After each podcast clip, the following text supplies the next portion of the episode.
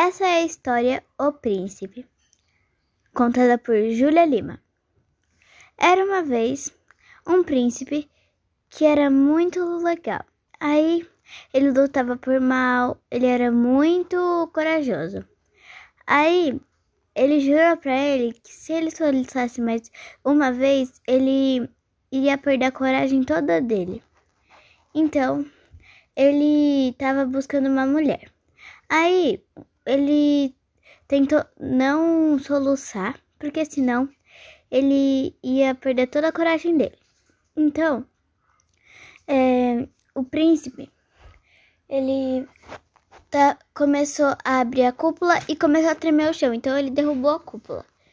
E aí o, uma serpente saiu de dentro da terra. Aí ele quase soluçou, mas não soluçou. Então ele sem querer tava com tanto, ele tava com medo. Então, sem querer, ele, ele só colocou a espada pra cima e depois colocou para baixo.